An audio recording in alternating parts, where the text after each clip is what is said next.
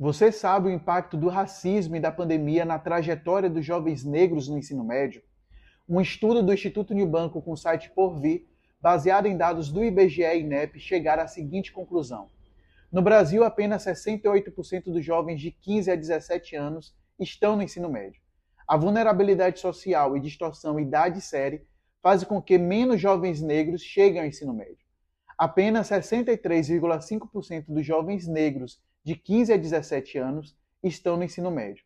A proporção de jovens brancos é de 75%. Falando sobre a pandemia, a pesquisa destacou que 30% dos jovens negros não pretendem voltar à escola após a pandemia.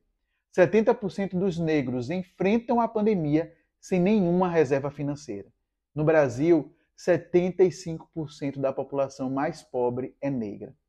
Todos esses dados refletem consequentemente na evasão escolar.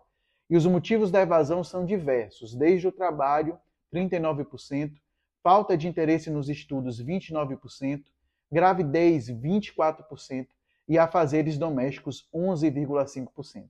E se estamos na área de educação, qual a nossa responsabilidade sobre isso?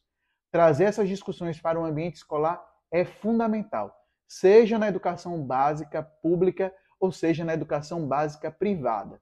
A conscientização deve partir de todos, com vistas à construção de uma sociedade, no mínimo, menos desigual e mais justa.